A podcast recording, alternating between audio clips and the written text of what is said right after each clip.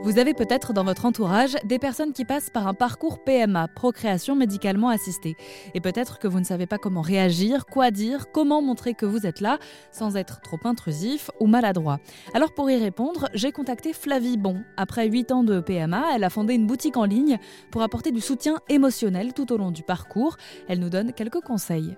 Alors ça, euh, oui, ça fait souvent débat parce que c'est vrai que les, les, phrases du type non mais t'inquiète t'es jeune ou euh, je suis sûre que ça va marcher ou euh, souvent en fait c'est des phrases qui sont comment dire maladroites, c'est-à-dire que les, les, gens, les proches en fait veulent veulent nous motiver.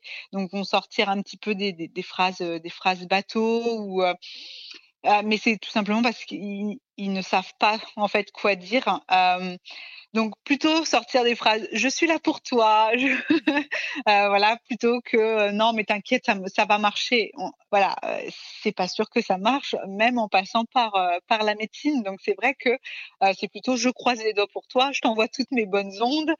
Plutôt des phrases de soutien et d'encouragement plutôt que t'as qu'à aller en Espagne. En Espagne, ça marche tout de suite. Non, mais c'est pas parce qu'on part à l'étranger ou quoi que ce soit que ça va marcher forcément plus vite ou mieux. Enfin, voilà, c'est, un petit peu aussi le miracle de la vie. Hein. La, tomber enceinte, euh, c'est voilà, euh, on peut pas tout maîtriser. Même les médecins ne maîtrisent pas tout.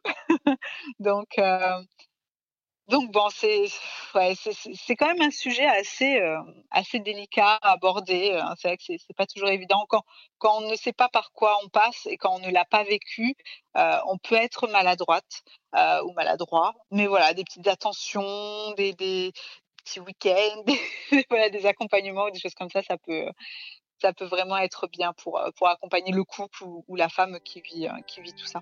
Et vous pouvez aussi, pourquoi pas, conseiller des groupes où la parole est libérée sur le sujet. Celui qu'a créé Flavie est à retrouver sous le pseudo babyhope.fr sur Instagram.